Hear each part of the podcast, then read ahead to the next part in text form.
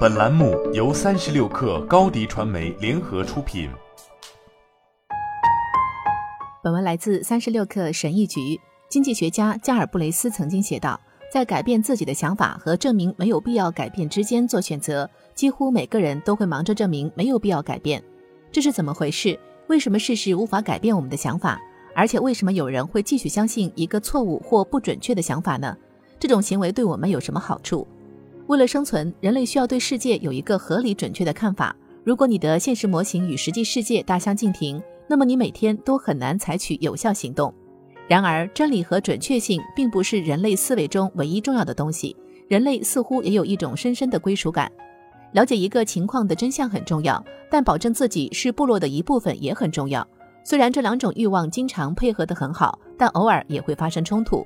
在许多情况下，社会关系实际上比了解某个事实或想法的真相更有助于你的日常生活。哈佛大学心理学家史蒂文·平克这样说：“人们根据自己的信念而受到拥抱或谴责。”所以，大脑的一种功能可能是持有能带来最多盟友、保护者或信徒的信念，而并非最可能是真实的信念。我们并不总是因为正确而相信一件事，有时我们相信的事情是因为它让我们在我们在意的人面前看起来很好。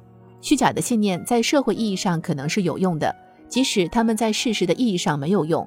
由于缺乏一个更好的短语来概括。我们可以把这种方法称为事实上是错的，但社交意义上是对的。不得不在这两者之间做出选择时，人们往往会选择朋友和家人，而不是选择事实。这一见解不仅解释了为什么我们在餐桌上可能会忍气吞声，或者当我们的父母说一些冒犯性的话时，我们会选择性忽视，而且还揭示了一种改变他人想法的更好的方法。说服某人改变他们的想法，实际上就是说服他们改变部落的过程。如果他们放弃自己的信仰，他们就会有失去社会关系的风险。改变人们思想的方法是与他们成为朋友，把他们融入你的部落，把他们带入你的圈子，然后他们可以改变自己的信仰，而不会有被社会抛弃的风险。事实并不能改变我们的想法，有意可以。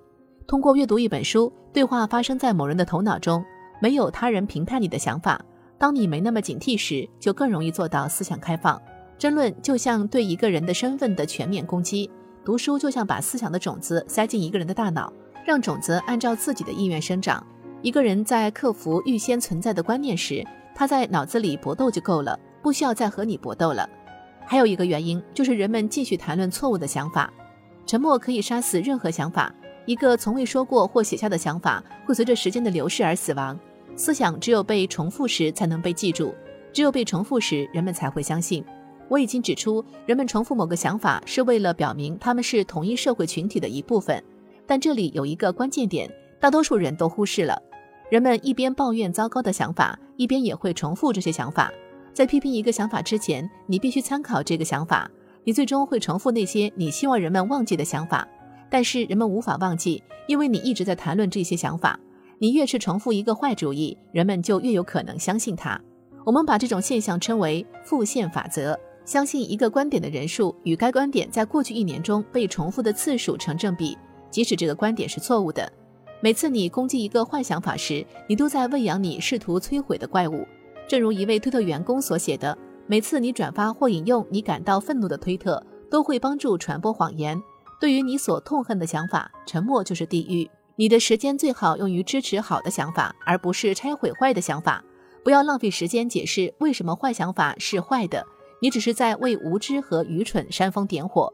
杰出的日本作家村上春树曾写道：“永远记住，赢得争论就是打破你与你争论的人的现实。失去现实是痛苦的，所以要善良，即使你是对的。”好了，本期节目就是这样，下期节目我们不见不散。